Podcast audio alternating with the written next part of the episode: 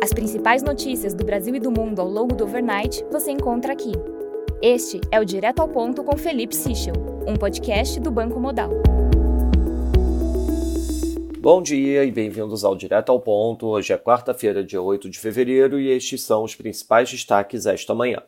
Começando pelo Brasil, em relação ao Banco Central, segundo o Globo, senadores avaliam que não há clima para a troca do presidente do BC, apesar das críticas do presidente Lula.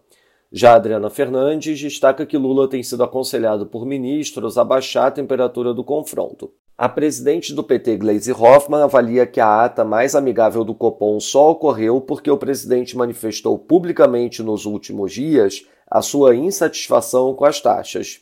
A afirmação foi feita através de assessoria de imprensa.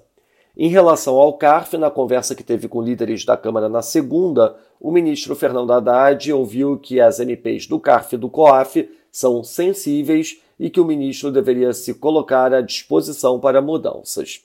Sobre a reforma tributária, o presidente da Câmara, Arthur Lira, afirmou ontem que os membros para compor o grupo de trabalho para discutir a reforma tributária devem sair esta semana. De acordo com Lira, o relator do grupo de trabalho será o deputado Agnaldo Ribeiro e o coordenador deve ser o deputado Reginaldo Lopes. Sobre o ICMS, segundo valor, após se reunirem com Fernando Haddad, governadores saíram otimistas sobre o encaminhamento de solução para as perdas de arrecadação com a redução do ICMS. Ainda não há consenso, porém, sobre o valor que será reparado, o prazo e a forma de pagamento. Uma reunião entre os secretários de Fazenda dos estados e a equipe de Haddad ocorre hoje para avançar no tema. Passando para o setor internacional, sobre bancos centrais, o World Gold Council corrigiu a afirmação anterior e indicou que compra de ouro por autoridades monetárias em 2022 foi a maior já registrada da história. No Reino Unido, o Instituto de Pesquisa Econômica e Social reduziu a projeção de crescimento em 2023 de 0,7% para 0,2% e em 2024 de 1,7% para 1%. Em contrapartida, a projeção de inflação foi elevada para 8,3% este ano e 4,2% ano que vem. No Japão, Kishida afirma que está no processo de seleção de um candidato para a sucessão de Kuroda e que é prematuro discutir a alteração do comunicado conjunto do governo com BOJ. Na China, a Fitch revisa a projeção de crescimento de 4,1% para 5% este ano.